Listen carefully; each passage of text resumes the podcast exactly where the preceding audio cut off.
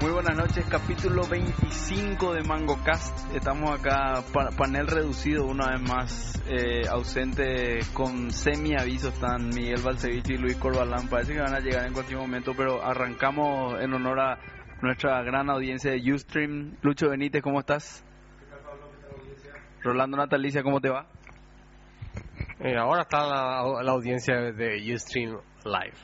No, no, no. eh, ahora estamos haciendo el broadcast y ahora también empezamos la grabación del broadcast. Así que me parece que hay que volver a felicitar y saludar a todo el mundo. Muy buenas noches a todos. Capítulo 25 de MangoCast. Estamos con panel reducido por ausencias con semi-aviso de Miguel Balcevich y Luis Corbalán, que en teoría van a llegar en cualquier momento, pero en honor a nuestra gran audiencia de Ustream, queremos empezar a tiempo. Lucho Benítez, ¿cómo estás? ¿Qué tal, Pablo? ¿Qué tal la audiencia? Hola, Rolando Natalicia, ¿cómo estás? Eh, muy bien. ¿Por qué estás haciendo tanto ruido vos? Lucho, ¿hablan por nada? ¿Qué tal la audiencia? Ah, ah. Largué ya, ya. Ahora sí. ¿Mejor? No, este, que nuestra audiencia se está sumando rápidamente al, ¿Al canal? al canal. ¿Cuánto estamos? Eh, uno. Ah, bueno. Está bien. bueno, antes había cero, o sea, infinito más. Eh, estamos acá reunidos para grabar el episodio 25 de MangoCast. Lastimosamente volvimos al equipamiento viejo, no tenemos los micrófonos eh, de primer nivel que Digitales. tuvimos en el, en el episodio anterior de Tecno Paraguayensis, eh, de los amigos de Tecno Paraguayensis. Pero bueno, en- hace- eh, hacemos lo que podemos y estamos con nuestro equipamiento, vamos a ver qué tal sale. Vamos a arrancar con la pregunta del día que me parece que el tema de este mes es la alianza Nokia-Microsoft, ¿verdad? Entonces la pregunta del día para el reducido panel va, va a ir en esa línea, ¿verdad? O sea, la pregunta del día es hacia dónde cree el panel de MangoCast que va esta alianza de, de Nokia-Microsoft y sobre todo si, si, si le ve algún tipo de futuro a mediano plazo o a largo plazo, Lucho Benítez. Esta- este acuerdo es el, la entrega del marrón de la tecnología eh, Europea. neozelandesa, ¿verdad? No, no, no, Eh, finlandesa. no, finlandesa, eso, finlandesa. Eh, eh, para mí es un decir, ya no puedo más.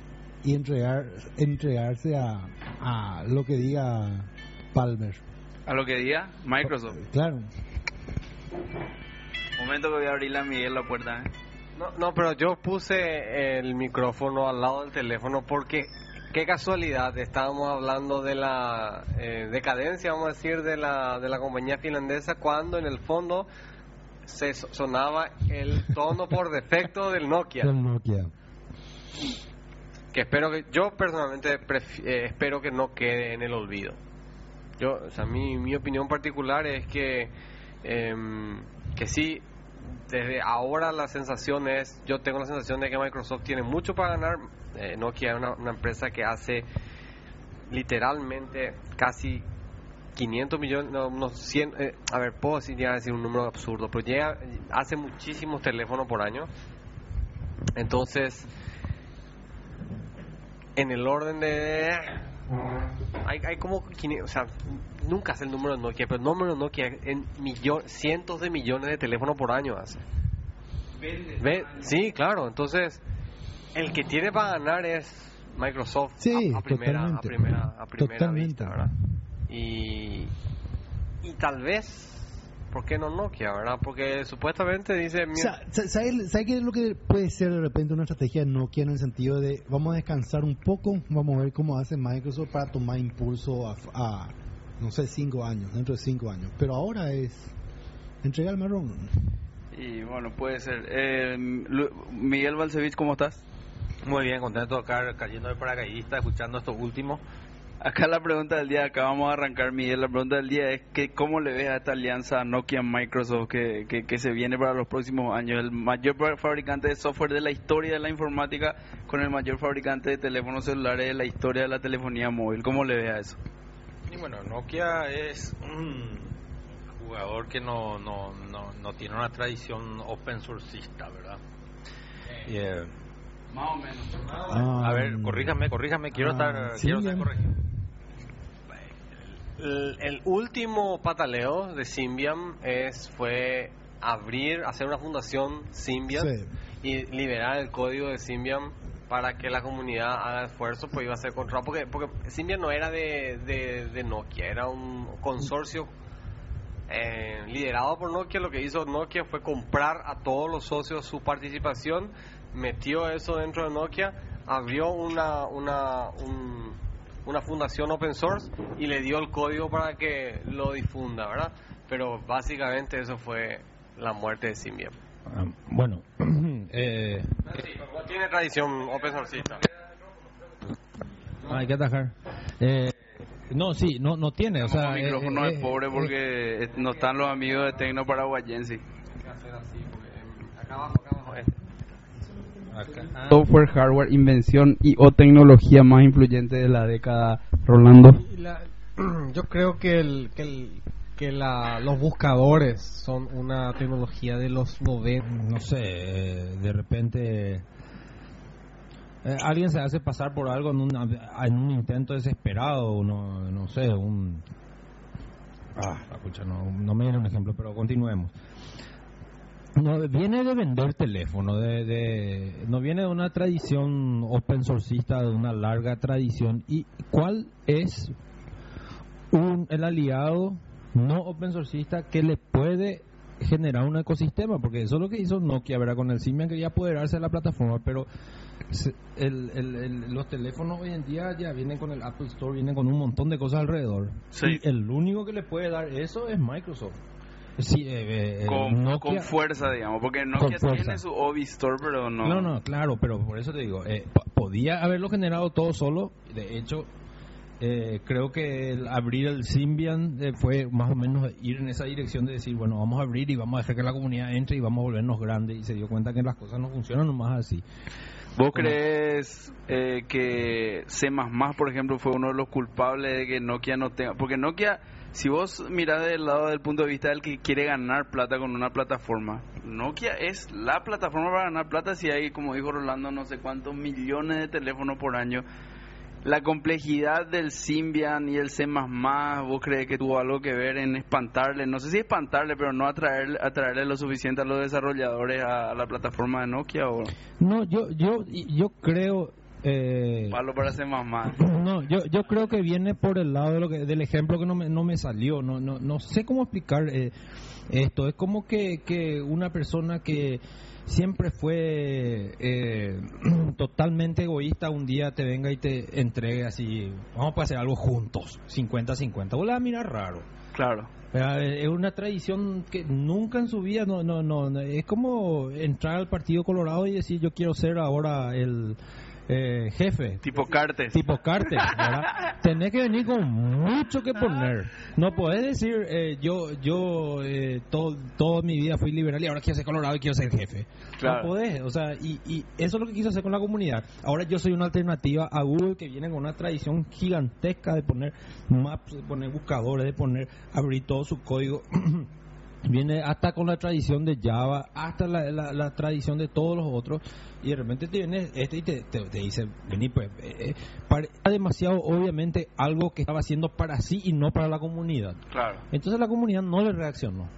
Como le reaccionó, sí, por ejemplo, a Android y a Google, digamos. Claro, a Android, Android fue el que tuvo problemas que a pesar de tener una gran decisión, creo que su plataforma no fue muy bien aceptada al principio. Ahora sí está explotando como loca. Ahora está Ahora no, las razones por las que ocurrió eso no sé. Lo que yo escuchaba era que era eh, muy difícil, que la, la plataforma de Android era muy difícil muy difícil de...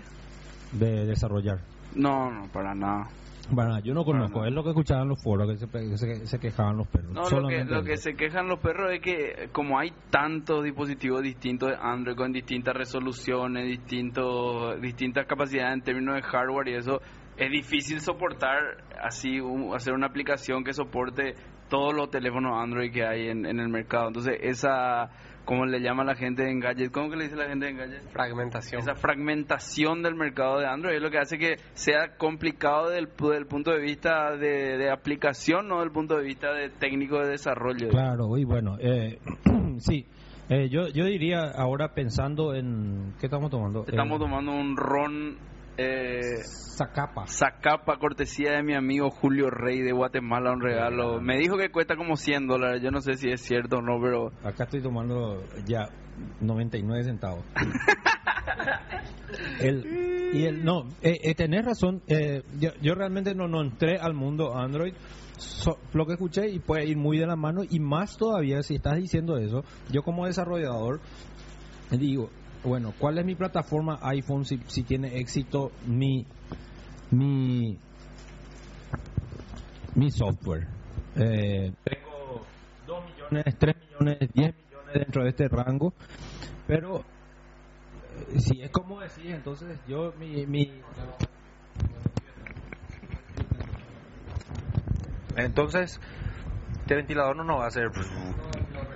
Eh, va a ser que eh, yo como desarrollador saco una aplicación de la gran flauta, pero que por ahí mi mercado no es los 10 millones de usuarios de Android, es 500 mil que tienen esta resolución y estos botoncitos. Claro. Se te- se te- así como se fragmenta el desarrollador, se fragmenta también tu fuerza Ah, software sí. de, tu, de tu software, ¿verdad? Así mismo. Sí, hablando de desarrollo oh, Android, eh, ¿se enteraron de que la semana pasada terminó un curso de Android en la Nacional? No, no, no, no sabía. ¿Cómo que no? Vino Cho, un coreano. Ah, cho, cho, cho, sí. No era un curso en cosa así. Eh, Con Android. Con Android. Ah, con Android. Ah, ya no, no Era sabía. en Android. Me hubiese gustado ir, pero realmente el horario era un poco complicado. ¿verdad? Pesado. Era un poco complicado. Pero te cuento una No, cosa. no, el no pesado. módulo- el prim- no, pesado era, la mañana y tarde era. Mañana Ah, y tarde mañana era- y tarde luego. Señor, mañana era teoría y en la tarde práctica. A la pucha, o sea, un curso como- tipo de facultad, entonces. No, sí, de una maest- para maestría. Pero Ah, era apuntado, o sea, tenían, jugaba con un embedded, tenía un portafolio, tenía cámara, tenía teclado, touch, todo, etcétera, hacía Ah, aplicaciones. ¿y para qué quería el Combinaba el Android? kernel de Linux, algo que a vos tanto no te gusta, para meterle al embedded, tailoreado, ¿verdad? Pero ¿para qué, para qué quería Android, digamos? O sea, para salir de la ignorancia nomás. ¿Por qué no, no Linux directamente? Y Android va a Linux. No, ya sé, pero digamos, ¿para qué meterle? O sea, si va a ser para temas en vez yo tengo entendido que es para poner en tu heladera y eso no es así. Y claro, pero... ¿Y ¿Para qué quería Android? Si Android es una fachada encima del Linux más que nada. Y sí, no es claro, pero empezar de abajo, pues. Y ahí toca embedded necesariamente. Y te cuento una Ya. cosa, el primer módulo de 7. Me interesa, a mí me interesó Ahora muchísimo cuando. Nikito Pereira envió la invitación, pero realmente para lo que trabajamos un poco difícil dejar, porque era como cinco Se, se- días. se nota que no tenés visión y que no, que no, o sea, te perdés en el día a día y no en inversión a largo plazo. Es cierto, eso no hay duda. No, ayuda, qué rica esta galleta Arcor con ron Zacapá. Ron Zacapa. Bueno, yo, yo también quiero dar mi, mi, mi punto de vista so- sobre la pregunta del día, pero un- para no repetir lo que dijeron todos, yo creo que le va a ir bien a Nokia con esto. Eh, Claro, no. le eso va a ir no, bien eso- Eso no fue la porque... Espera, sí, esa fue que... ¿A dónde Sí, le Leo, ¿Cómo verdad? le va a ir? Era la pregunta. Dice que, que, que, que básicamente Nokia entregó marrón y, y que bueno, así empieza ya. Y otros dicen, exagerando, es que Microsoft compró Nokia por 0 millones de dólares. No, yo lo que digo nomás es, si vos sos Nokia, los europeos tienen que saber algo, que los yankees son los papás en software. No, o sea, no, no, no, no, no hay los europeos, los coreanos, los japoneses, los asiáticos, tienen que saber eso. O sea, la- el software no, no, 95% Los fue yankees son inventado. malos en todo. Llamarle lo X. único, lo único que tienen Llamarle- es que tienen la plata. X, tienen X, el marketing, X, pero no son buenos en X, software, Y, no Z. buenos. No, hay que, hay que, hay que reconocer O sea, que- hay- Espera, hay- Ana. hay- en, en- en Europa hay toda una informática que nosotros conocemos Espera, Ana, que espera. es mucho más fuerte que en Totalmente. Finlandia. ¿Quién inventó Unix?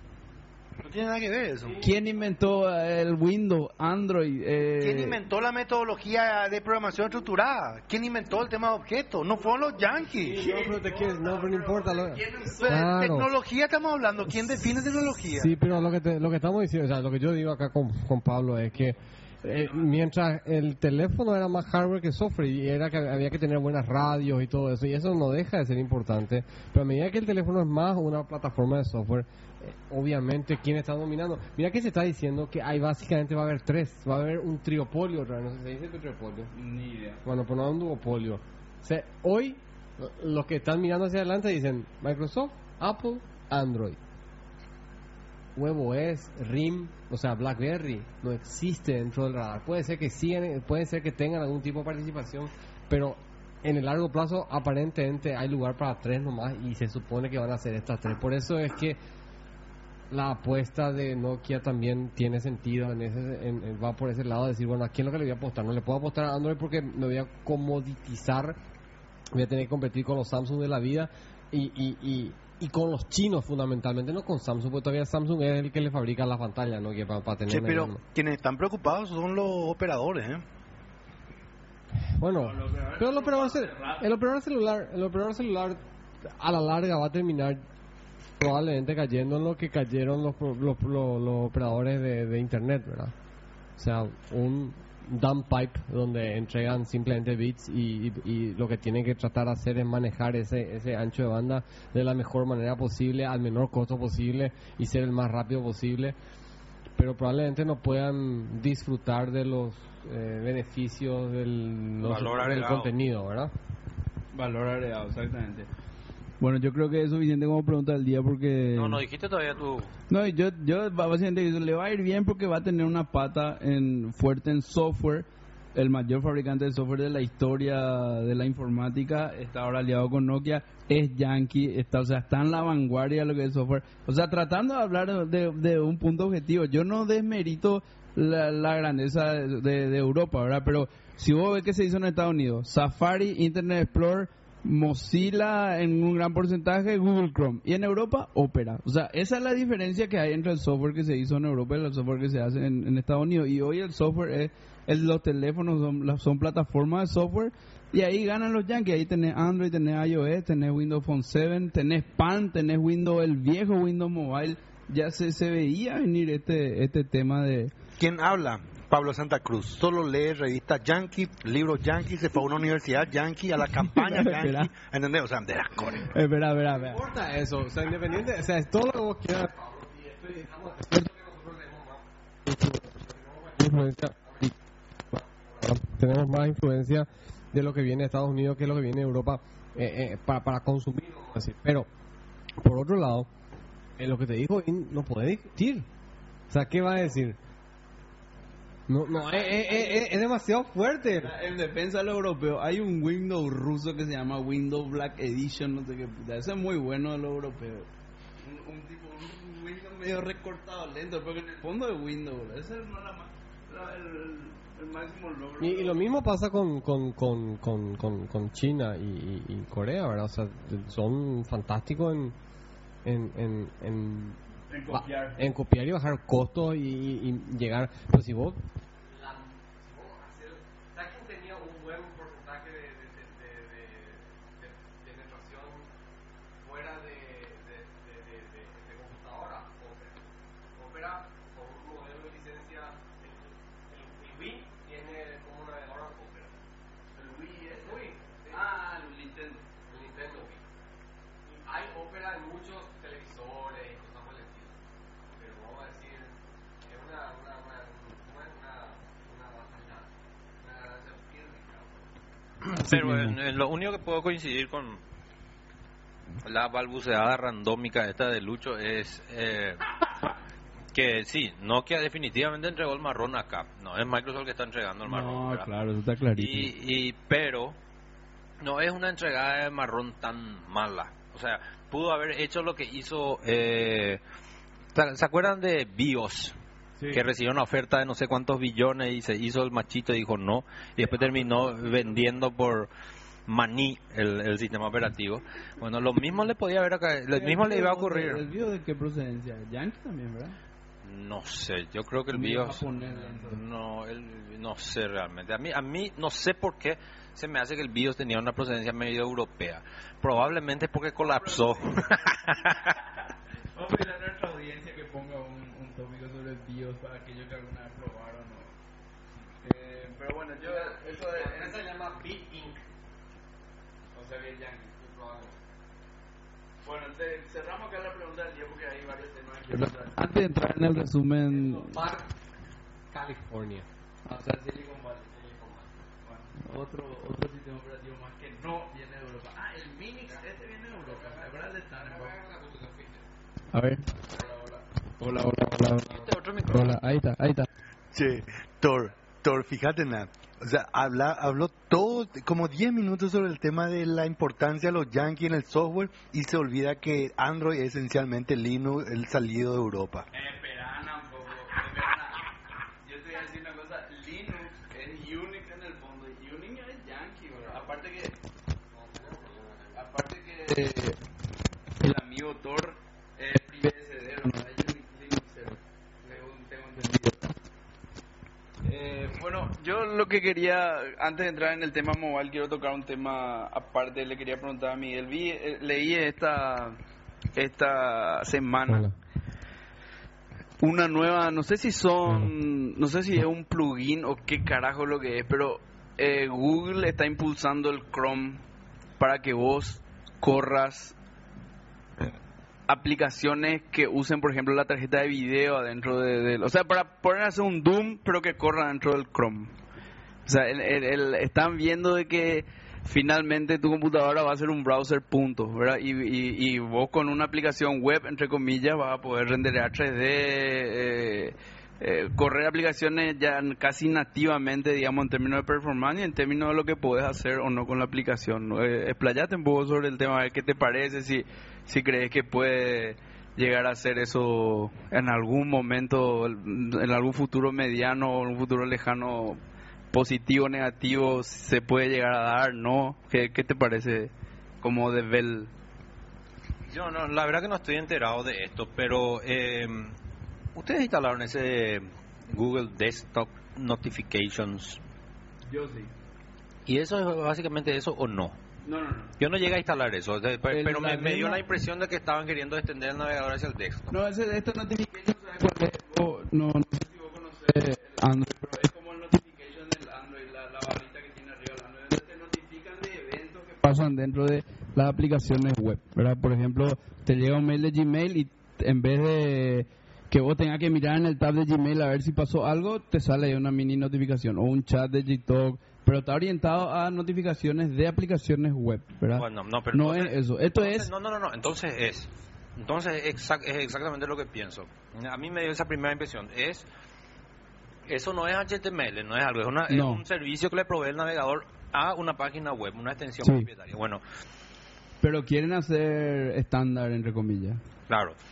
Bueno, esto para retorcijón de estómago de los de los Linuxeros es lo que quiso hacer Microsoft con el ActiveX. Exacto, y es en ese artículo eh, decían justamente eso. O sea, decían eh, ActiveX, eh, eh, el comeback, no sé qué puta, y Google queriendo meter componentes que corran nativamente dentro del sistema. Bueno, eso es ActiveX, ActiveX. nacido en cuánto, 99 en el 2000, no sé. No, mucho Antes, antes, mucho antes, de los 90, principios de los 90. con- Obviamente eso es un problema de seguridad Claro. muy grave. O sea, vos, vos estás exponiendo tu, tu, estás, básicamente lo que estás haciendo es abriendo el sandbox, Exacto. haciendo más poderoso el sandbox, lo que te va a dar más problemas de seguridad.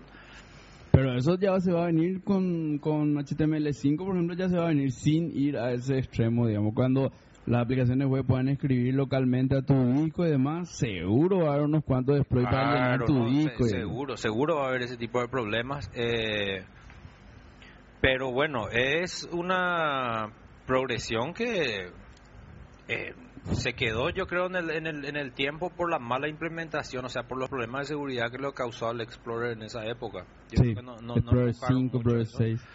pero ya te muestra, por lo menos en esa época, lo que es una empresa organizada, eh, o sea, sincronizada internamente, no grupos de... Ahí es donde está la fuerza de una compañía, ¿verdad? Por un lado tenés eh, ActiveX, ¿verdad? tratando de extender la web.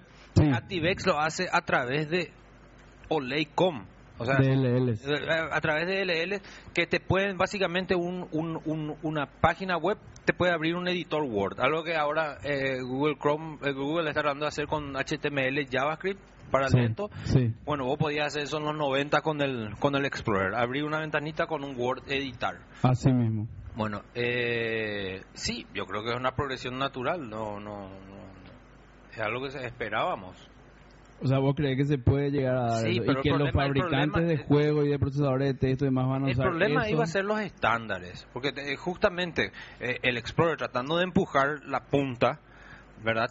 Eh, No, no hay estándares de cómo hacer un componente ActiveX, tiene que poner. Entonces después salen los, los Firefoxeros y los otros a lloriquear porque no es estándar, pero Claro. ¿qué estándar de qué es lo que va a hacer?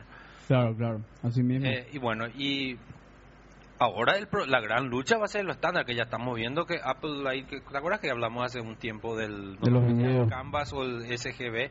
sí. ya que se están peleando ahí con el que No, en, Apple no- en todos se están peleando para ver cuál es el codec que va a quedar. El video está complicadísimo ahora. Antes que, que había todo una, un apoyo hacia un codec eh, gratuito, em, el famoso H, H264, ahora no es gratuito, perdón, pero H264 era apoyo, ahora Google no quiere más apoyar el H264, que sí apoyan Safari y, y, y, y- y E4, y, y, y E9, y Fire- sí, los otros tres, menos Google. A Google quiere impulsar su propio codec que es WAU, um, eh, pero la MPEG-LA, que es la responsable de manejar la, la, la- la- los, los derechos de, de autor, no quiere saber nada de ese código que se llama V8, parece. Sí, no me acuerdo cómo se llama. Google, don't be evil. B8 que el, eh, mi amigo personal Richard Stallman le envió una carta a Google diciendo que ponga el software libre. Que pongan software libre el- en el V8. El V8. ¿Y es? Todavía no. Todavía no, pero se viene. Se viene. Esperemos. Hay que apurar la pregunta, Miguel, porque en cualquier momento va a dejar de responder. No, yo, qué rico está eso.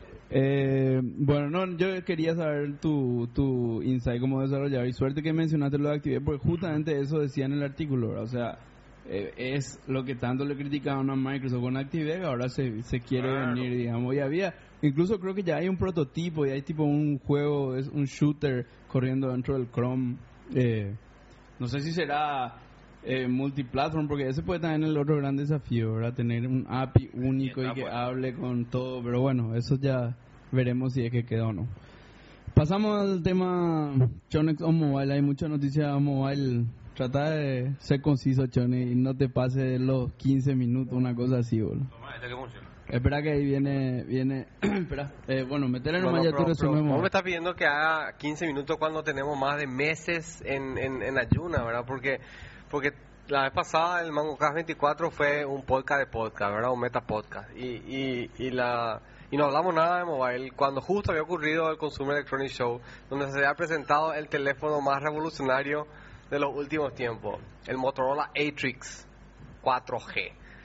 Que de 4G no tiene nada, pero es un teléfono que es tan poderoso que te permite, eh, se supone, tiene es un dual core de 1 gigahertz que te permite, que tiene, que hace lo siguiente.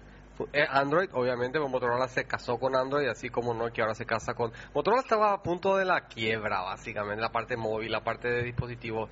Y, y, y hizo su jugada y se tiró por Android. Y en, ese, en eso vino con fuerza porque tuvo suerte de tener el apoyo de Verizon, que es el operador más grande de Estados Unidos, que le compró los famosos primeros teléfonos Droid. Y, cuando hace eso, este, bueno, viene con fuerza y ahora hace un teléfono, el primer teléfono que hace para AT&T. Y, y eso no es menor para nosotros porque ese teléfono, el, el Motorola Atrix, va a funcionar en nuestra banda en, Paraguay. Bueno, ¿qué, ¿qué tiene espectacular este teléfono? Es un teléfono que tiene, se puede, tiene docks. Un dock que vos enchufás el teléfono, apoyás el teléfono encima y ese dock conectás a tu televisor o a un monitor a través de HDMI y cuando él, cuando pone eso, te levanta el, el Firefox en versión Linux, vamos a decir. Pero el Firefox nativo, no, el, no una versión móvil. El Firefox de verdad, vamos a decir, ¿verdad? Eh, si tu teléfono, si te llaman, el teléfono está vivo y, y puedes atender llamadas porque tenés una ventana de tu teléfono en la pantalla. O sea, en tu pantalla vos tenés tu teléfono, las aplicaciones de tu teléfono, aparte de un navegador, ¿cómo te voy a decir? Un navegador full.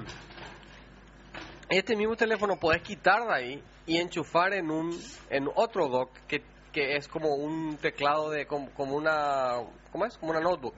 Enchufada acá atrás y el, el, el, equipo es eh, de notebook, parece una notebook, pero en realidad es un teclado y una pantalla, pero no tiene CPU. Cuando metes el, el teléfono en el dock, la computadora es tu teléfono. Y, y, yo digo que es uno de los teléfonos más revolucionarios que ocurrió porque finalmente, si bien no, no se vender mucho, porque una cuestión geek, está marcando una tendencia donde la computación o la computadora es tu teléfono. Finalmente la computadora llega al teléfono de verdad. Así mismo. Entonces, entonces vos tenés, cuando está doqueado tu teléfono, cuando está en su, en su cuna, Me perdí de esta parte. ¿Qué marca? el Motorola Atrix. Y y hay que subrayar que no viene con Windows. Sí, con Android, ¿verdad? con Android.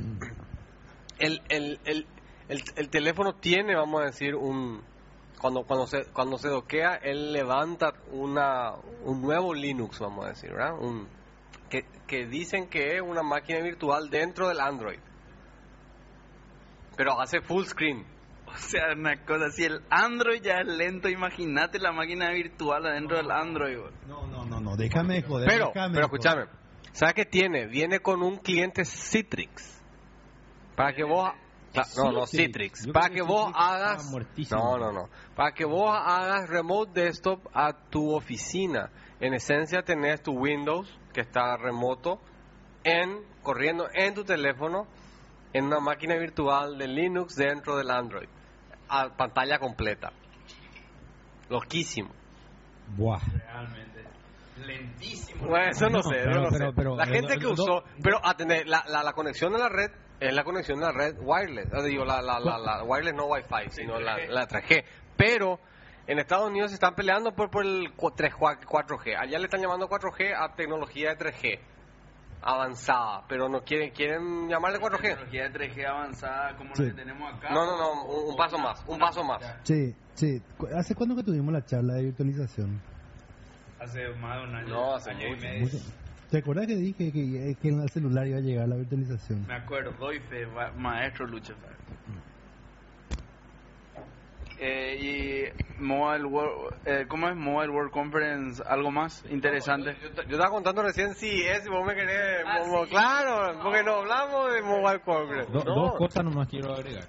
Uno, que, eh, ¿qué, ¿qué rango de precio estamos hablando acá? Por coincidencia, el Motorola Atrix salió a la venta hoy, con contrato obviamente en, en Estados Unidos, en Amazon a 150 dólares. ¿A cuánto? 150 dólares. Con contrato. Igual que el iPhone. Walmart 129. Igual. Felices de estar lo de Amazon. No, y después, y lo segundo, que no es una pregunta, sino es realmente una, Mm. una un hope, un- una esperanza. Quiero ver la respuesta de Nokia en mes a esto. Nokia. Nokia en mes la respuesta que va a dar a esto. Nokia tiene otro problema. ¿Entendés? Entonces, em, su problema es tiene que integrar Windows en un teléfono y tratar de tener uno o dos teléfonos Nokia, Nokia barra ah, con Windows en este año. Pero tiene que ser teléfono de la gran flauta para que llame la atención. No, te- o tiene que ser teléfono de la gran flauta o tiene que tener una buena integración Xbox. Yo creo que con una buena integración Xbox se gana gran pedazo del mercado. Hay que hay que darle al Xbox lo que es el Xbox. Para Sí, metele, metele. Para para mm, responderle nomás a Miguel la pregunta, parece que la respuesta de Microsoft, no sé si de Nokia, pero la respuesta de Microsoft a todos estos temas es Windows 8. No Windows Phone 8, sino Windows 8. Parece que van a enfocar en la siguiente iteración del Windows 7 a hacer algo súper friendly con tableta y demás y ese tipo de dock y, y- y todas esas cuestiones que sí que pero que no, no es Windows 8 estamos pensando allá en 2012 2013 sino parece ya que este año van a sacar Windows 8 eso es lo que salió hace poco en la noticia Mangocas se hizo eco de un hecho que marcó la, la historia de la computación, no digo reciente, de la microcomputación. El duopolio Wintel está desapareciendo. Micro- Microsoft, no, pero esta vez no. El duopolio, una cosa es que viene a reemplazarse por los teléfonos, pero Microsoft, el Windows 8 que acaba de decir Pablo, va a funcionar sobre tele, sobre no un Intel, sino sobre la plataforma ARM, que es la que corre todos los, la mayoría de los teléfonos. Al Windows 8 hace sobre ARM. Claro. Hija de puta de Intel. Chao Linux. Ah, Cuando por fin estaba por ver la luz Linux con un poquitito de mercado, pa, viene la de Windows 8. No, un mazo de Thor. No, y, y, bueno, y, y- ¿eh? no, después... Ah, no, a, a nosotros no nos importa. a nosotros no nos Te voy a importa, decir- fue el teléfono más vendido de la historia de, lo- del- de la historia o en su lanzamiento. Un fin de semana 500 mil teléfonos, una cosa así. ¿Sabes por qué es relevante para nosotros? El hecho... Yo sé que es irrelevante. No, no, no, ¿por qué es relevante para nosotros? Ah. Porque el lanzamiento, el lanzamiento del, del, del iPhone en Verizon, que es el competidor de AT&T, hace que AT&T también tenga que preocuparse por sus por otros teléfonos que no sean el iPhone solamente. Y por eso es que hay- aparece el Motorola Atrix en AT&T y no en otro operador. Como para quitarle un poco del, del, Protagonismo. del protagonismo tan marcado que tenía AT&T con iPhone. Y eso es interesante para nosotros porque sencillamente son compatibles con nuestra banda y vamos a poder tener un, un- un Motorola Atrix rápidamente en Paraguay, ¿verdad? Va a venderse los árabes rápidamente. Porque de hecho, antes que sea vendido, ya está ya fue ruteado. Y, sea, ruteado de Android. Ya se agarró el root. Ah, ya. Em, bueno, vamos a, a Mobile World Congress que ocurrió la semana pasada en Barcelona, que tiene tabletas por doquier, ¿verdad? La tableta de Motorola Zoom va a tener el, el- el sistema operativo Honeycomb, la versión 3. Acá Lucho tiene una tableta de Samsung, la Galaxy Tab. La Galaxy Tab que tiene él es la versión de 7 pulgadas. Por Pablo. De, No, no, no, yo no recomendé, por favor, no vaya a poner cosas en mi boca que yo no dije. Está en el lobby el topic, ¿eh? No, no, no, yo te recomendé el Galaxy S, no el Galaxy Tab. Galaxy tiene este, la versión 2.2 de, de Android y, y el nuevo Galaxy Tab 10.1, muy poco feliz su, su nombre, tiene la versión 3.0 de Android, que es la que supuestamente está hecha para tablets. Y ahora hay Ese Galaxy Tab va, va a ligar el Honeycomb, ¿o no? el 2.2, no. A lo mejor Samsung es muy malo para, para llevar. A lo mejor sí, a lo mejor no. Es todo especulación a esta altura. Lo que sí es que va a haber. Hoy por hoy ya se sabe que está el, Samsung Galaxy Tab 10.1 con Android 3.0. Está el, el G. El G. El. No, HP no es Android. Sí, HP, pero eso va a salir allá por, en, en, en, en verano boreal. Estamos, estamos hablando muchísimo tiempo falta. No, pero tenés el G. Junio de verano boreal, lo es tampoco aquí a 5 años, boludo. Sí, pero lo que pasa es que los tiempos... O sea, ¿qué va a decir? Vamos a esperar nomás que salga la huevo OS. O, o ya viste que Lucho se fue y compró el Galaxy Tab que salió hace hace hace tres meses. Era una mu- muy pobre decisión por no haber comprado un iPad, pero bueno. Eso ya es otro tema. Vos tenés el G, tenés eh, eh, Samsung, Motorola y unos cuantos chinos, pero finalmente otro importante HTC con su primer con su primer tablet, pero sin Honeycomb, porque quería demasiado ponerle su su skin que se llama Sense. No quería usar, porque la mayoría de los nuevos Galaxy, los, los, los Honeycomb no te permite tanto customizar o no le da el tiempo para customizar. Entonces tienen que poner así este una así como viene hecho por Google y HTC no quiere eso. Entonces tenemos ese problema con HTC. No hay tableta de Windows. Nadie habla de a- alguna sorpresa tiene que haber. No puede ser que Microsoft esté fuera de esto, ¿verdad? Pero está así. eh. Yo creo que Dell, con Dell y con, con Nokia. o- Sí, pero ¿con qué? Con Windows 7. ¿Y por qué no? O Y sea, porque no es porque no es touch friendly, porque es- no está hecho para touch. No, no está hecho para estar porque nadie se propuso nomás todavía ahora. ¿Quién se tiene que proponer? Microsoft. Y, y bueno.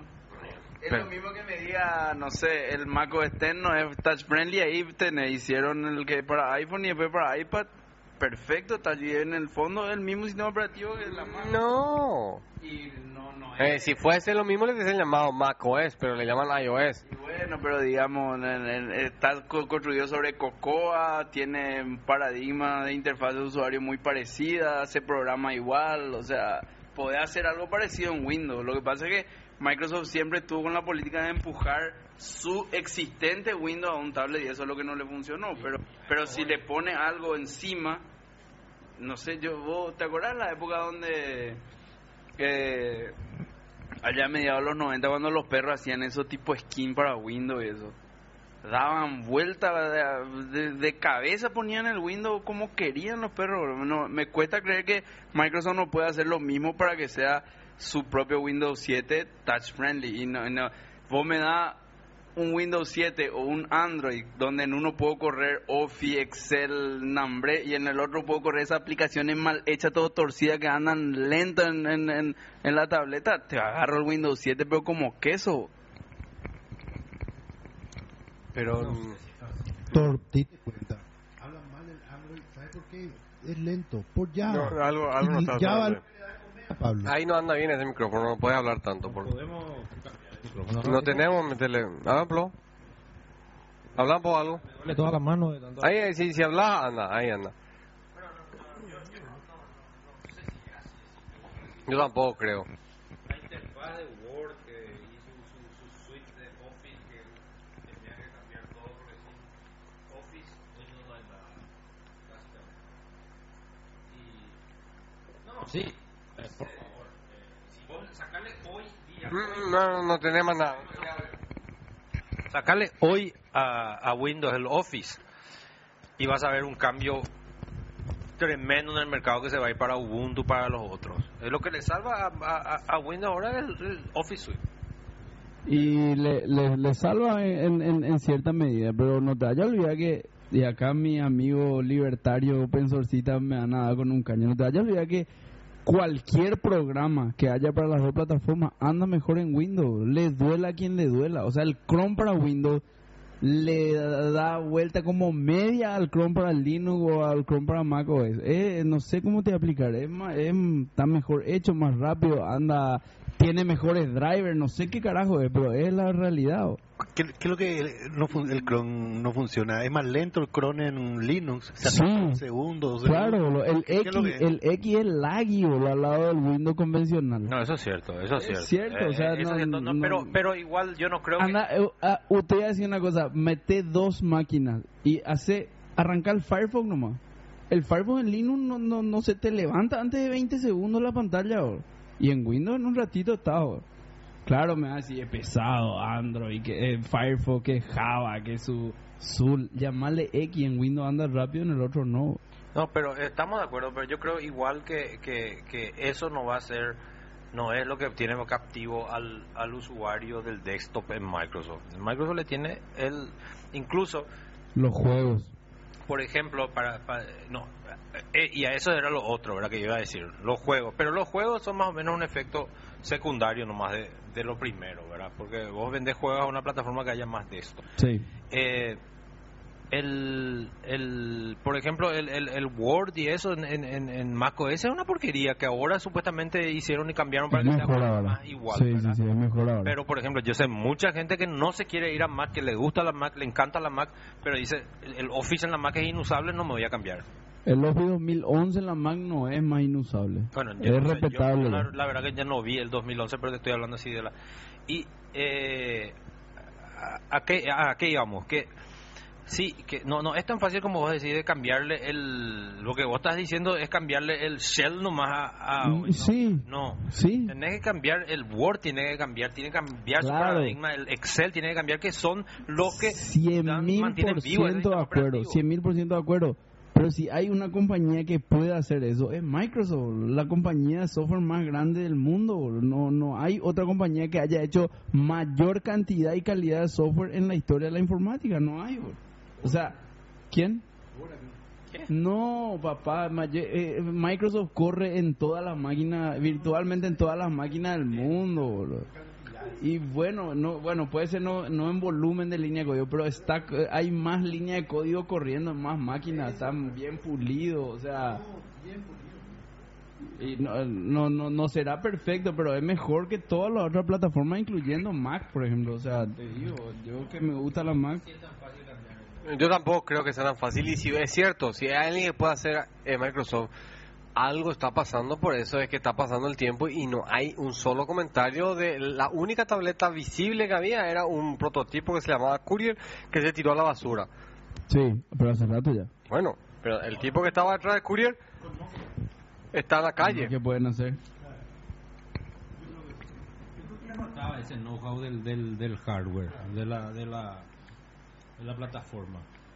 No, vamos, vamos a ver qué pasa. De cualquier manera. Ay, si es así, un win to win. Bueno, va- va- va- yo- yo- o sea, Microsoft Win, Nokia Winless, pero aunque salga como salga, pero, pero bueno, pero bueno. no va, sí, Sí, sí, no, o sea, siguiendo, siguiendo el Mobile World Congress y de teléfono, vamos a decir, hay, hay otras novedades em, que tienen que ver con otros fabricantes. Android arrasó con el Mobile World Conference, ¿verdad? Todo Ah, Android prácticamente. Android, eh, bueno, eh, del punto de vista de Nokia, eh, digo, Microsoft no, no dijo más nada nuevo, más que decir que va a tener dentro de poco cut and paste y que va a tener multitasking.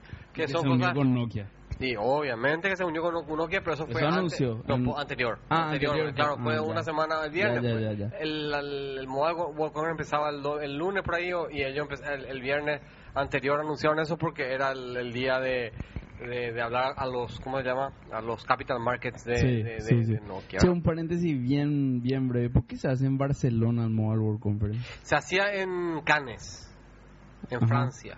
Pero Cannes llegó a ser muy chica para tener toda esa absurda cantidad de gente. Se movió a Barcelona porque... Ya, pero no, ¿por qué no rotan, por ejemplo? Y porque es una cuestión, una tradición europea. Acuérdate que antes era, no era un Mobile World Congress, se llamaba el GSM... eh, era el Ah, mundo claro, GSM claro, nomás. claro, claro, Ahora nomás se llama Mobile World Congress porque, vamos a decir... Se van ya- los Yankees ya también. se van los Yankees. Los Yankees no se iban nunca porque no tenían luego GSM. Hasta que eh, AT&T empezó a adoptar y bueno, y le siguieron unos cuantos otros. Claro. que fue cuando migró básicamente de, de, de TMA a GSM allá por 2004-2005. Y, y el Mobile Wo- World Congress cambia de nombre allá por 2007 de- más o menos. Ya. ¿Qué, qué estaba diciendo? No, el, eh, por ejemplo, Apple no está presente en eso, no estuvo tampoco presente en... No, igual no va a estar presente. Sangre azul, papá, no te va a mezclar con la rascada, ¿verdad? por favor. Eh, verá que hay otra cosa interesante de... este ah, eh, Vos sabés que HTC tiene un teléfono con... O sea, dos teléfonos, no uno, que tiene un botón de Facebook. Ah, sí, hay un, pero brandeado luego con Facebook, ¿o Sí, no? pero hay uno que es más abusivo todavía, que él se llama INQ. Que ya es un, te- un fabricante de medio, de medio pelo, vamos a decir, pero, pero es un teléfono que es 100% Facebook, vamos a decir. Vos- Tu, tu contact management es el- la lista de amigos de Facebook. Claro, O sea, cuando vos prendés el teléfono, ¡pup! se prende como Facebook, básicamente. claro. Como, y, y como Zucker-. Zuckerberg dice, o sea, Mark dice que va a haber docenas de teléfonos Facebook viniendo este año. Muy fuerte eso. ¿no? Muy fuerte, ¿verdad? Como, como la red social está eh, tipo como una, como tiene gravedad y empieza a, a- a atrapar todo lo que puede. Eso, eso dicen que fue el- la primera gran derrota de Google. El- Fe- el Facebook y Twitter. La otra estaba leyendo. En Twitter ojalá que no le pase lo mismo que le pasó a esta gente de ¿A quién? Claro. Sí, pero Google. le- Google le ofreció 4 mil millones de dólares y le dijeron, no, sabe que nosotros va- valemos más. Y, y Google ahora- ofreció 4 billones. Sí. No, No, ellos, ellos se creen que... que Vale más, vale más. Bueno. no sé. no sé. Porque está Justin Bieber y que tiene sus propios servidores. ¿Qué cosa? Justin Bieber tiene sus propios servidores de, ¿De Twitter? Sí. Sí. Sí. O sea, dentro de Twitter hay algunos que son los de Justin Bieber. Son servidores solo para servir los tweets de Justin Bieber, para servir a todos los seguidores que tiene Justin Bieber. Qué grande de individuo. No sé ni quién es, pero un Justin fenómeno. Bieber que canta con Baby, Baby. No. Esa canción que con Nuestro podcast ha llegado a un nuevo bajo histórico con Rolando cantando música de Justin, de Justin Bieber, Bieber. ¿verdad? Que tiene no sé cuántos años. Ahora es Never Say Never de Justin Bieber en el cine dentro de poco. Bueno, No sé, bro. Eso, para, para pibe, para Claro. jóvenes. Ay, por eso que vos conocés por tu hija. Claro, no, mi hija no quiere saber nada ya sin vivir, pero... Pero digamos, en el rango etario. el rango etario. Yo ya- pero, va, no, o sea, no quiero salir de Barcelona, pero Vamos a ya que están dentro del tema de Facebook, ¿se enteraron la cena de esta semana? Sí, con Obama. Fuerte, bro. ¿Qué Pero, puta ¿sabe quién no estuvo? ahí, boludo? ¿Sabes quién estuvo? Balmer.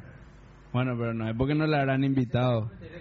Y va- Obama se juntó con, con, con los gurús del, de la tecnología. Mark Zu- Zuckerberg, Steve Jobs, Steve Jobs, Eric Schmidt, Eric Schmidt, Al- eh, Larry Ellison, Larry Ellison. eh, ¿cómo se llama? Chambers de Cisco. Eh, no Todos, sé todos estaban. así. Y, No, no, Bill Gates no. eh, Bill Gates no está más, no, es más CEO, pues. Tenía que ser Claro, CEO. el, el- pero Balmer no se habrá querido ir, no. o, o no se habrá podido Pero ir. ¿Cómo no sé? O sea, No, invitado estaba mil por ciento, o sea que cómo no va a pero estar? ¿cómo va a faltar, Ron? Se le llaman el presidente de la república, va a estar con todos los CEOs. está. Balmer es más que Obama, bro, dejate de joder, bro. Claro que sí.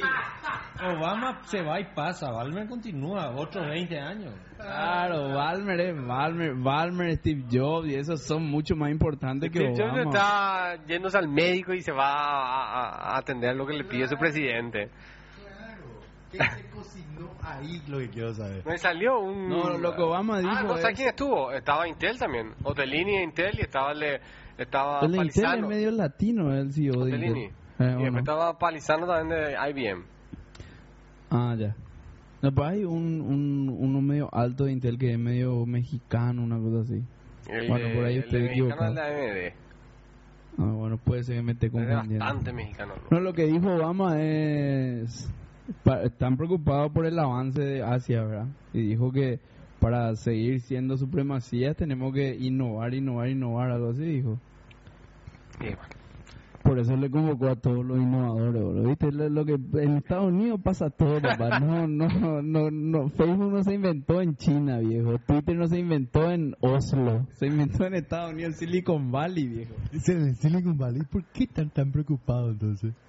No, eso es una cuestión de corregir el rumbo, viejo. Así nomás. No, el... eh, a ver, otra novedad que valga la pena del... Te demuestra la grandeza de que no consideran ningún adversario pequeño. Sí mismo. No, eh, otra, otra novedad que tenga que ver, que, que, que, em, que, que valga la pena mencionar eh, y noche, vamos, porque hablamos de HTC que tiene teléfono Samsung. Ah, el lo que tiene interesante es teléfonos, él eh, mostró su primer teléfono 3, eh, 3D. El 3D. teléfono, el teléfono no solamente tiene una pantalla 3D y una interfase 3D que vos puedes prender o apagar, sino que aparte vos podés capturar video y tomar fotografías en 3D. Qué asco, ni me imagino cómo ser. El, pero lo interesante es que el teléfono, ah, eh, pero el teléfono no necesita eh, o- anteojos para ver el 3D. O sea, vos tomás la foto en 3D y puedes ver la foto en 3D sin necesidad de anteojos especiales. Gran putas. No, no, pero igual necesita eh, do- dos lentes, ¿verdad? Sí, tiene dos lentes, sí, sí, sí. Pero ¿y ¿cómo lo veo una foto 3D? No Y que girar, sí, ver la cara, puede girar. Ah, así es. No, la foto 3D es como... o Pero sea, así es. No, en la foto 3D tenés, Eso sí tenés cierta perspectiva, cierta pro- pro- profundidad, pero no es que vos puedes girar completamente porque eso sería ya holográfico, ¿verdad? No, Y ahí necesita- me imagino, pues si no, que, cua- yo en el la foto 2D tener perfectamente tener la profundidad. No, bro. pero si yo estoy acá y te tomo a vos, yo voy a ver tu, Tu, foto. tu tu- cerebro nomás crea eso. Cuando una vez que ves 3D eh, y, y, vos no te vas al cae cine. 2D, 2D, eh, do- 2D es como así mirar una pantalla en alta resolución y después ver así en un video de YouTube. Vos no, no andas Ok. fuiste a ver Avatar. Me fui a ver la Bueno, y ahí está el 3D. Sí, pero digamos... Y bueno, y hacer la fotografía 3D. Así una fotografía Así. 3D. Tienes que sacarte y mirar. No, no, me- de hecho me- casi toda la película me saqué pues me dolía la cabeza. bro. Bueno, pero este, este teléfono, ¿Qué voy a hacer, este bro? teléfono, lo bueno del teléfono es que vos puedes, tiene un slider que vos puedes controlar el nivel de 3D y puedes prender y apagar, vamos, y puedes bajar todo el 3D y no tener más ningún 3D. Claro. La batería dura 15 minutos. No, la batería no sé todavía porque son todos son cosas muy... Viste que te muestran medio prototipo, no muestran nada que vos puedes comprar. El, el, el Electric se, se anunció en enero, en los primeros días de enero y ahora está a la venta realmente bastante rápido Claro. para lo, lo que se acostumbra, ¿verdad? HP hizo su anuncio ahí en febrero y va a estar en... En, qué sé yo, junio, julio, agosto. La, la, la tableta. Tiene una tableta de 10, tiene una tableta de 7, tiene un teléfono de 4 y tiene un teléfono chiquitito de 2 pulgadas, de 3 pulgadas, una cosa así. No, 2 pulgadas. 2 y medio. Un tel- el teléfono más chico del mundo, tamaño ta- tarjeta de crédito. IPUR. ¿El qué? ¿Qué es por? El IPUR, ¿no conocen? No. No. iPhone para pobres. No, Ah. no, no, no va a ver eso. Pues yo, yo leí varias noticias. No, y se dice eso, pero Imposible. o sea, pues yo yo lo que creo que va a salir un teléfono un poco más grande, de 4 por ahí. No, el, el que para pobres, no, no. ¿Para qué creas para pobres? Si los pobres no. igual nomás le compran Un tema que también que no entiendo es por qué estos tipos se creen que son los que hacen tabletas, se creen que pueden cobrar lo que quieren por su tableta.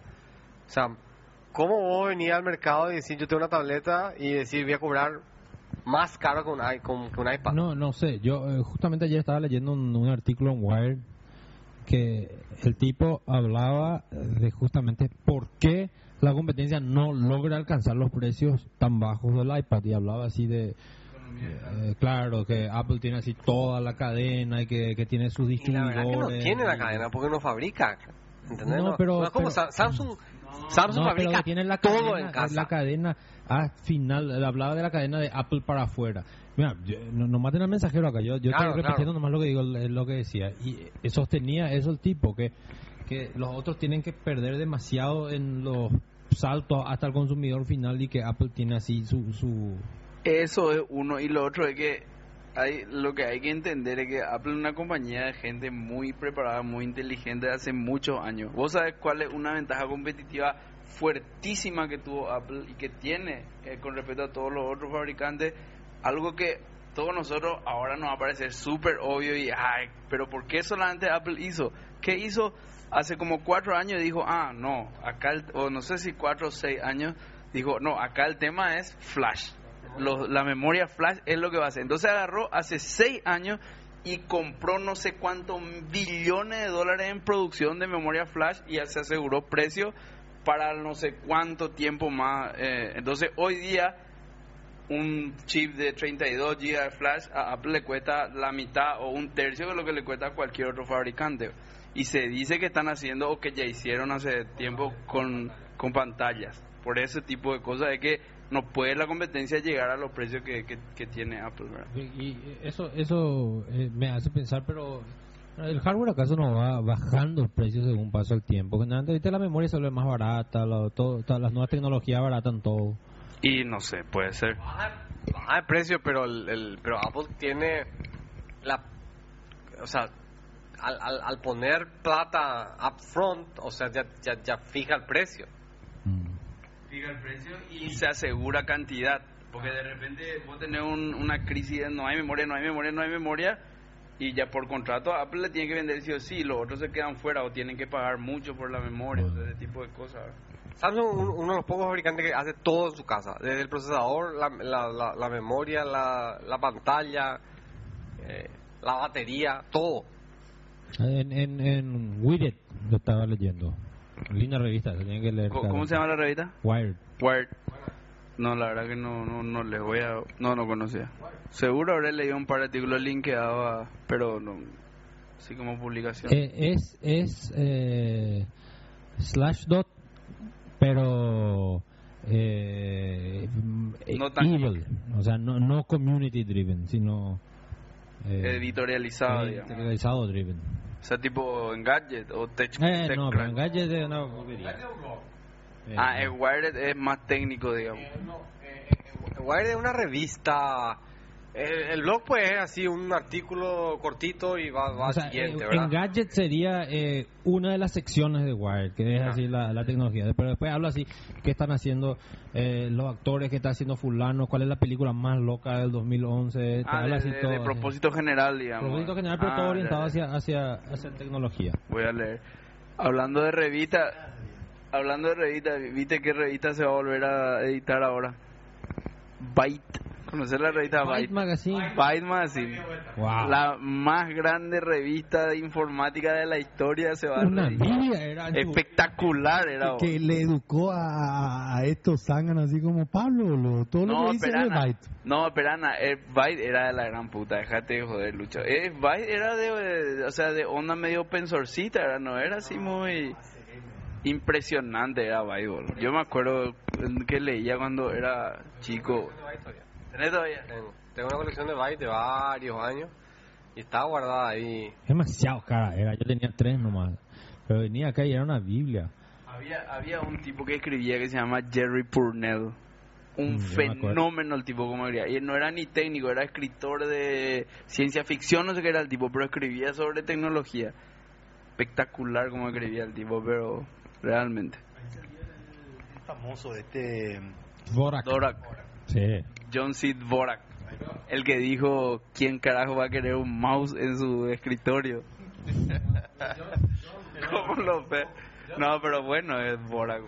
Vos si le escuchás a John C. Dvorak, él, él, él suele hablar en... en es un tipo cascarrabia. Todo es putea. Todo eh, eh, Tiene un show que se llama... Eh, ¿Cómo se llaman los...? Angry- ah, algo así como Angry, Girl- Angry Nerds o algo así. No es así.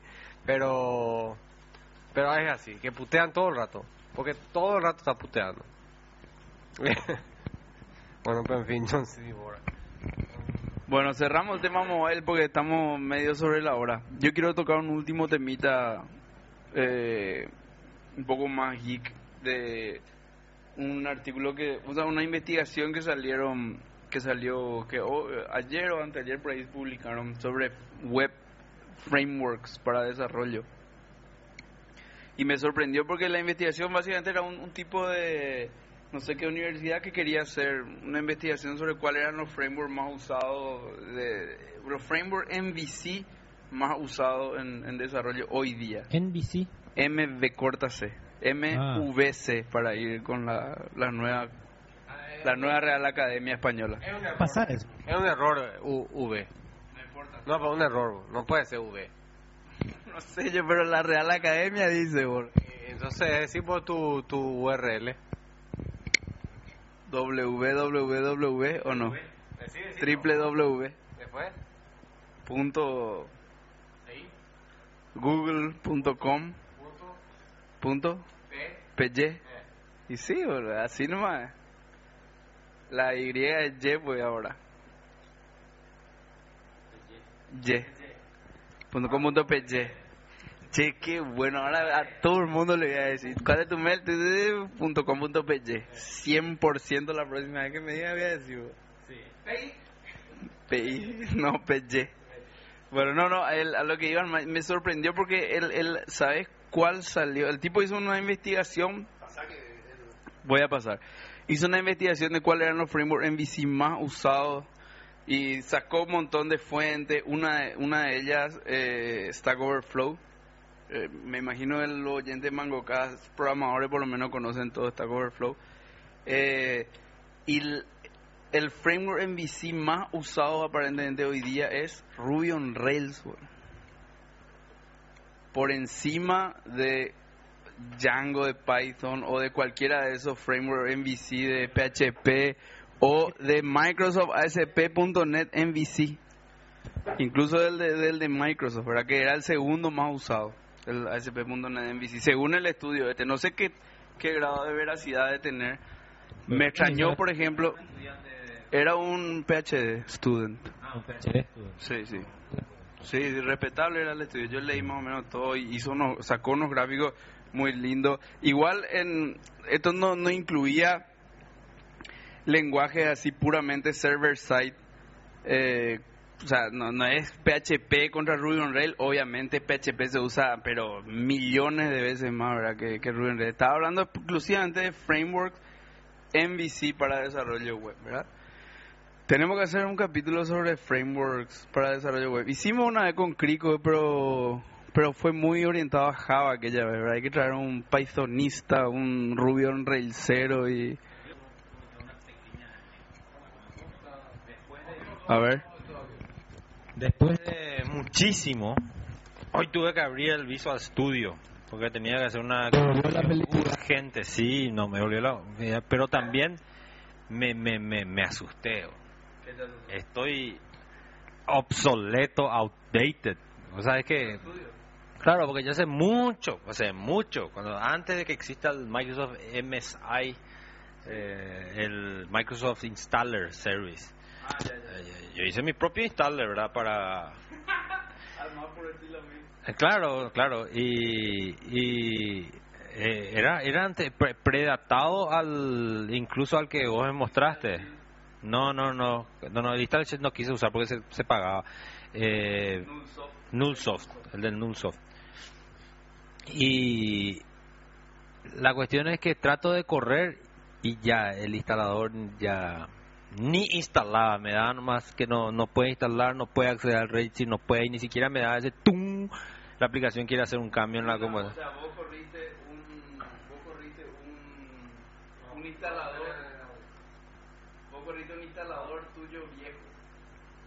Vos corriste un instalador generado tuyo viejo, ¿o qué fue?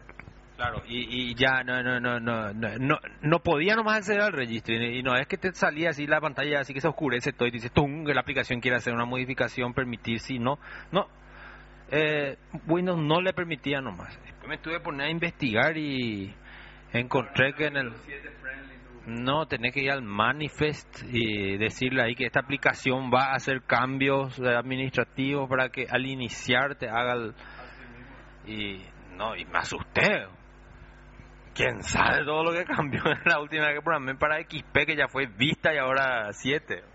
No, es muy ya, muy ya punto net de todo hoy el tema. O sea, es que ya no tiene lo, o sea, yo tuve el honor de estar to- toqueteando código tuyo con ese proyecto que habíamos hecho. ¿Te acuerdas que pidió una modificación en un cliente?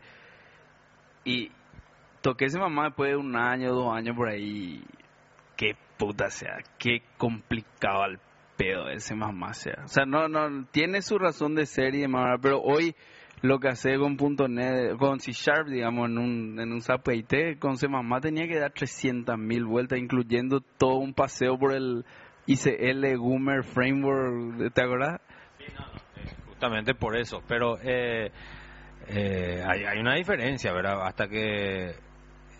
eh, bueno, de- antes, antes de desviarme a de, tema, lo que quería decir es que leyendo un poco, me eh, empecé a, a deprimirme más según leía sobre el sobre los cambios. Había sido desde el Vista el registry, el registry está completamente virtualizado. Vos ya no accedes más al registry. Eh, a partir del Vista voy a acceder a una imagen del registry para tu proceso. O sea que es como un virtual page a través del registry. Para que nadie tampere el No, ya, ya es una... Y, y bueno, eh, leí hasta ahí y agarré di Alt F4 y dije voy a continuar otro día porque no, demasiado mucho. Yo quería hacer un cambio rápido y enviar al instalador que me habían pedido una modificación y me di cuenta que había pasado un fin de semana largo. Así es, y incluso el Visual Studio 2010 es C Sharp 100%, ya no hay más, ya no hay más C++. Y se, sí, sí, sí. No, no, no, no, al iniciar me preguntó qué querés hacer, que vas a programar en C Sharp o en C++. Papá, no es que no se puede desarrollar C++ con Visual Studio 2010. El IDE está programado en C Sharp.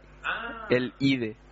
Qué grande, usan su propia herramienta y es rápido el líder, no es como el Eclipse. Después, después, después los europeos se quieren comparar con Microsoft. Yo te iba a decir a, lo, a mi amigo libertario open source cero, framework cero, que usan Eclipse. Qué miserable es su vida, boludo. Qué miserable es, boludo. Le da un doble clic al Eclipse, no contento con tener que esperar 40 segundos para que arranque.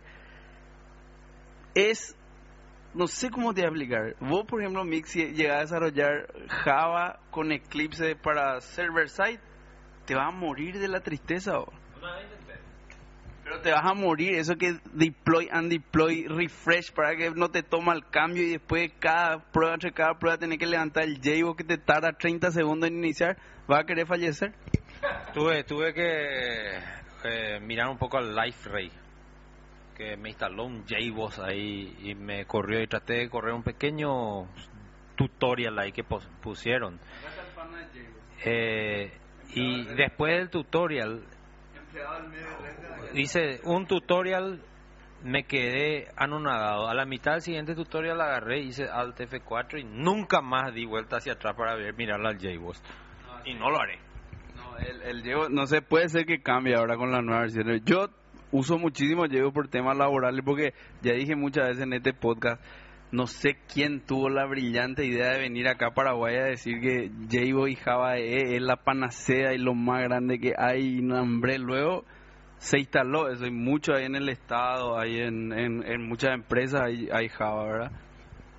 Pero según tengo entendido, vos sos uno de los que más promocionó Java acá en Paraguay y especialmente en el estado. En el estado nunca promocioné Java porque nunca nadie me preguntó mi opinión. Al, al, cuando recién empezaba Java EE, yo promocioné Java, asumo, probablemente yo habré sido uno de los primeros que puso en producción sistemas en Java EE cuando era Java EE, pero ni 1.0, no, ahora está en la versión 5 más o menos, ¿verdad? Pero después ya he evolucionado, o sea, evolucioné. No, no. Hoy día yo sigo sabiendo muchísimo de Java y demás por una cuestión profesional y porque necesito para... para... Evolucionaste, te- ¿eso significa que te fuiste a Rails? No, ¿sabes qué estuve probando? Eh, Django. ¿Vos, vos no probaste nunca Django? No. Respetable ese, respetable. ¿Qué es Django?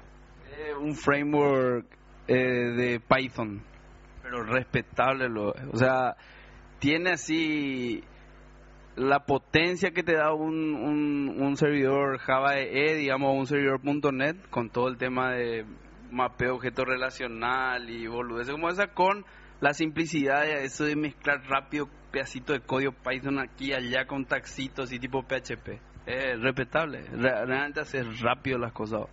Yo todavía no, no puse nada en producción, pero no va a pasar el año 2011 hasta que venda algo con Python y ponga en producción y les cuente mi, mis, mi experiencia al respecto. La única razón por la que yo estoy dudando, yo, yo, me- yo, yo estaba pensando incluso alejarme del, del, del- irme a lo que Ruby on Rails, porque hace rato me están. Lo único que no me, no, nunca me hizo, uno no llegó el tiempo de hacerlo, ¿verdad? Y segundo, el, el Visual Studio, el, el IDE, es demasiado poderoso. Y si no hay algo así como para Ruby, eh, no, no, no me quiero ir de ahí. Para cerrar nomás esto, porque hubo una pregunta por Twitter al, al, al Tocomango Cast sobre justamente este tema de los frameworks, por eso toqué el tema. Vomix, lo tuyo, ¿sabe cuál es? ASP.NET MVC.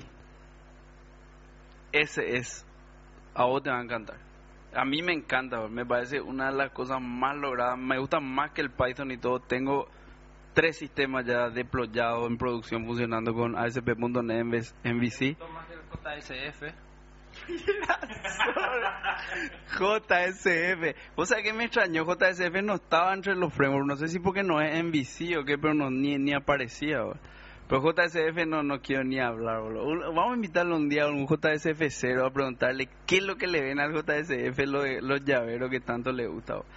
Pero ese ASP.NET MVC, para responder a la pregunta que de, de uno de nuestros oyentes, es espectacular. Porque es toda la potencia de Visual Studio, súper bien integrado con Visual Studio, Nambre, o sea, anda rápido, probase un cambio, ya está todo en el, viste ese web server y que tiene en vez del Visual Studio, bueno, todo súper bien integrado, Nambre, con un lenguaje first class que es C Sharp, que para mi gusto es un Java mejorado, o sea, lindo, a mí, a mí me gusta mucho el C Sharp, y eh, así bien separado el tema de la lógica con el tema de la vista y vos podés hacer bien tu HTML, es bien limpio, le puedes dar a un diseñador que te haga el HTML si querés. Bien, bien logrado lo otro. Y el Django es muy parecido al, al, al pero sin herramientas. Pero así el, en concepto es igualito, luego, porque se- el concepto es mapear URL con funciones. Ese es el concepto básicamente. O sea, voy a decir, eh, si mi URL es barra tocorre, barra fo, barra el ID del foro, barra lo que sea, bueno, eso se mapea una función que ya se te ejecuta, ya te parsea, ya te sani- sanitiza todos los, los, parámetros de entrada, todo, todo espectacular sin el circo, y esto es lo que es importante, sin el circo de un JSF de tener que crear un backing bin con la propiedad y esto y se te cae la propiedad, sin ni uno de esos circos. Una funcioncita con tu parámetro que ya te viene todo sanitizado y si querés, ya te, te viene también tu objeto request, tu objeto response, todo como para que vos estás así en un ambiente web. No es como JSF, por ejemplo, que vos estás programando, JSF es un framework para programar web, pero nunca te sentís que estás programando web. Para acceder a- al, al cookie de, de un request tenés que irte a 300 contextos, traer esto, lo otro, para traer el request, para modificar un header, o sea... No, a, a mí tampoco, por eso te digo, pero todo eso en Django o en ASP.NET MVC está todo ahí para el programador, usa, acá está, y mucho mejor que Django, por supuesto, en esa línea, todo lo que es MS, MSDN, ¿verdad? Para el ASP.NET MVC, que entre paréntesis es open source, o sea, es de Microsoft, pero es open source. Eh, ¿Qué, qué, qué? Es de Microsoft, pero es open source. ¿Qué cosa? El ASP.NET MVC. No, no, no, no. Como que no sé, proba. Y se puede hacer. Tenga licencia GPLv3 no es open source. Es más, eh, No, yo no, no sé es si- free. Yo, yo no, no, no sé si, si, si sabes que todo lo que es open source ahora fue baneado del store de Microsoft. No, no, no sabía eso. Pero te- no te cuento más eso. Y para finalizar, si querés tu aplicación ASP.NET MVC, no, no querés servidores Microsoft y demás, no hay ningún problema. Te instalas mono, mod, mono para tu Apache y usas un application server mono open source de cortesía de Miguel de Icaza para correr en Linux tu aplicación. Ya está. El T4 sale en C Sharp. No, realmente C Sharp te va, te va a gustar. No, te, te va a gustar C Sharp. Porque, eh, o sea, como. Viste que PHP para mí donde, donde le cuesta un poco es eh, integrarse con el resto de las cosas. O sea, vos querés un. un un DLL para hacer. O sea, no un DLL, querés una librería para hacer web service. Y no es así nomás instalar. y O sea, no es sencillo, no es straightforward. En el otro tirás el, el, el, el DLL, pero el DLL manage DLL ya de C Sharp y todo espectacular, los objetitos de la clase, no tenés que pelearte, ah no, mi directorio PER está apuntando a este y no, ya esta instalación, o sea, ¿sabes cómo es PHP? boludo? Eh, en ese sentido todo es más cohesivo, más... Hay, hay que probar, ¿Me va a enseñar eh, Django? sin problema. ¿Sabe quién? Eh, justamente el que preguntó sobre los frameworks, el amigo Camilo, que creo que es compueblano de Tor, si, si, si no estoy equivocado. Camilo nos está escuchando en Ustream. ¿Qué tal Camilo? ¿Cómo andamos? Eh, creo que él es un, un maestro en Python. Incluso le invité una vez para dar un curso acá de Python. No conseguí la cantidad de los alumnos que necesitaba para poder traerle, por eso no concretamos nada, pero podemos armar Python, Django y hacer algo de eso. Y el boludo de Crico que nunca hizo eh, la... ¿Cómo se llama? Yo contra todos los llaveros para, para hacer bolsa justamente el tema de JBoss. Me arrepiento de haber entrado en JBoss. Ahora me voy a ir o a Rails o a, o a Python. Justamente en ese tema, en ese dilema estoy para definir todos los sistemas que vienen en el estado que van a cambiar tu vida en los próximos años. ¿Por qué no, no se van a .NET, papá? No necesitamos de Bill Gates. No, pero por- porque para para ¿sabes dónde sabe dónde pierde sabe dónde pierde en Python, Ruby on Rails y demás? Y y no no IDE no no hay no no hay ni una discusión. IDE al pedo lo vamos a hablar acá, pero si si hablamos algo de más técnico, más enterprise. ¿Sabe dónde Java le rompe el culo a todo? Seguido de .NET y muy atrás los otros en conectividad de base de datos. Java es lejos el mejor el JD, con JDBC. No, Hibernate, no, papá. JDBC, papá. JDBC, hay drivers nativos JDBC para todo lo que se te antoje. Para todo. Ado.net para casi todo. Y después cuando empecé a entrar en PHP, Python y eso, ahí ya es más complejo. Porque son pues script, scripting language. Entonces no pueden implementar protocolo a nivel de scripting porque va a ser lentísimo. Entonces necesitan el wrapper más la librería. Entonces, vos querés eh, conectar PHP con Oracle, no hay ningún problema. Tenés que instalar el OSI client en tu servidor. O sea, no es así, tirar un yarcito en tu proyecto o tirar un DLL en tu proyecto y ya estás conectado al, al Oracle cuando usas con PHP o con Django o con Ruby on Rails o con cualquier otro. Pero así es, Miguel, vos que sos PHP cero. escuchando esa parte, perdón. No, que pa- para hacer conectividad a base de datos con PHP es más complejo que con cualquier otro. Eh, Tienes que tener el DLL nativo. no, eh, PHP es un programa, es un spaghetti language. Sí. Sí. Arriba, abajo, pero no en, en el caso de PHP no es tan malo porque un request es un espagueti, o sea, comenzar y terminar el request. O sea, no hay mucho problema con que no sea object oriented. Pero si vas a hacer una application server y eso hacer un spaghetti language es horrible. No, no, yo me refería más a, a cosas más básicas como conectividad a base de datos, por ejemplo. O sea, si vos PHP quieres conectar a tu Oracle, tenés que tener el cliente nativo de Oracle instalado y encima el- la librería de PHP. O sea, no, no vas a implementar el protocolo de Oracle a nivel de PHP. Eh, sí, no, lo que pasa es que demasiado, eh, o sea, ya viene el PHP con eso. Pero papá, vos estás hablando de eh, MySQL y Postgres, ¿cierto? Ahí sí. Y, eh, bueno, no sé, yo nunca usé, pero ya, ya me fijé ahí que me venía el hora eh, coso, el SQL Lite coso. Yo activo nomás MySQL y el Postgres que vienen activados por default. Pero están los DLL para los otros. No están para el Oracle. O sea, para Oracle SQL Server. Por eso digo que Enterprise es más difícil. Para MySQL, PHP, eso que tienen DLL chiquitito open source que pueden ellos repartir, sí. Pero cuando vos entras en Oracle, Sybase, SQL Server y demás, vos tenés que tener, para usar con PHP o Ruby o Python o lo que sea, tenés que tener todo el cliente instalado. Y eso te complica a la hora de desarrollar. Con mayor razón, entonces vamos a usar Python. No, no necesitamos pues un driver a Oracle. Vamos a sacar todos los Oracle del estado. Me parece bien. Bueno, no sé si alguien quiere decir algo más. Rolando. Eh, mira, este, estamos en una hora y 20 minutos. Y podemos ir cerrando, ¿verdad? Porque de la parte móvil hay tal vez alguna cosa que podamos discutir, qué sé yo, algo que, que pasó en estos últimos días.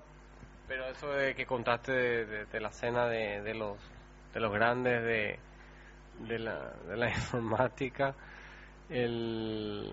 No, eh, sí, a, lo mejor una cosa que leí hace poquito y que, que, que de repente siempre cuando miras la historia te miras para el frente es, te das cuenta dónde estás. Porque no nos damos cuenta verdad Eh, decimos yo por ejemplo sigo puteando que tener máquinas lentas que son máquinas que, que están en el siglo XXI tiene que ser súper rápido.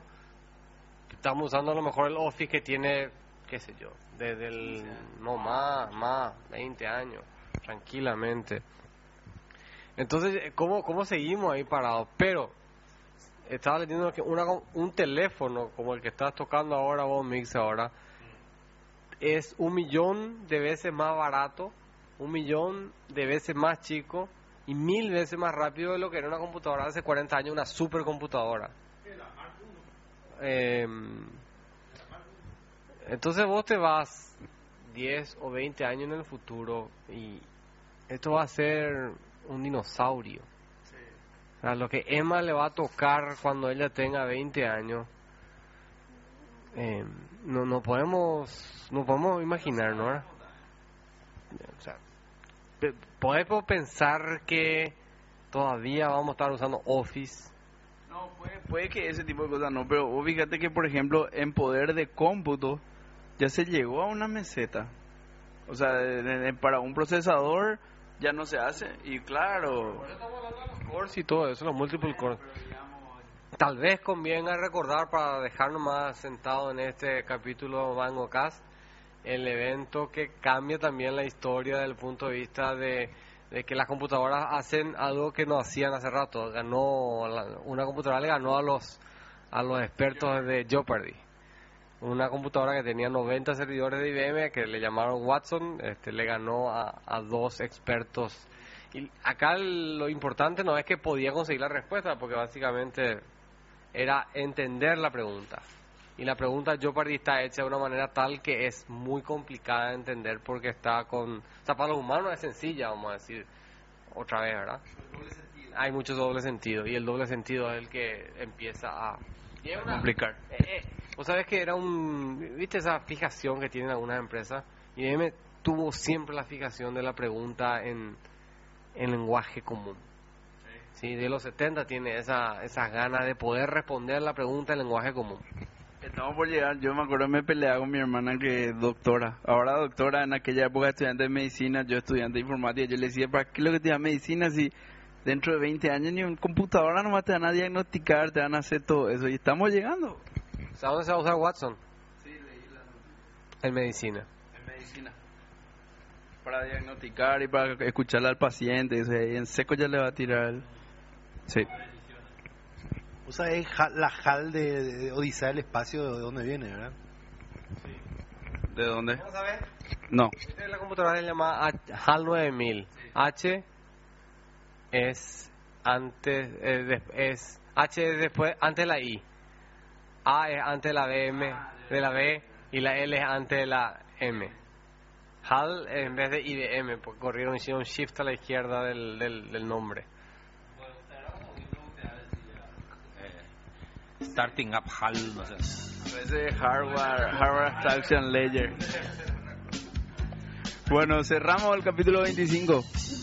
Bueno, eh, nos vemos en el capítulo 26. Esperemos que les haya gustado. Vamos a tratar de hacer otra vez un capítulo nuevamente técnico. Nos criticaron algunos oyentes por hacer el, el meta podcast que hicimos.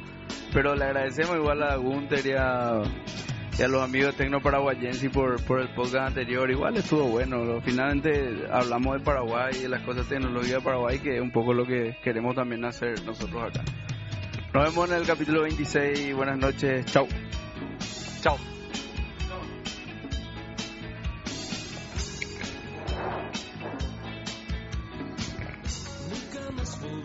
¿Cuántos oyentes en Ustream tuvimos? Uno. ¿Dos? ¿Dos genuinos o...? Ah, pues. Qué bárbaro.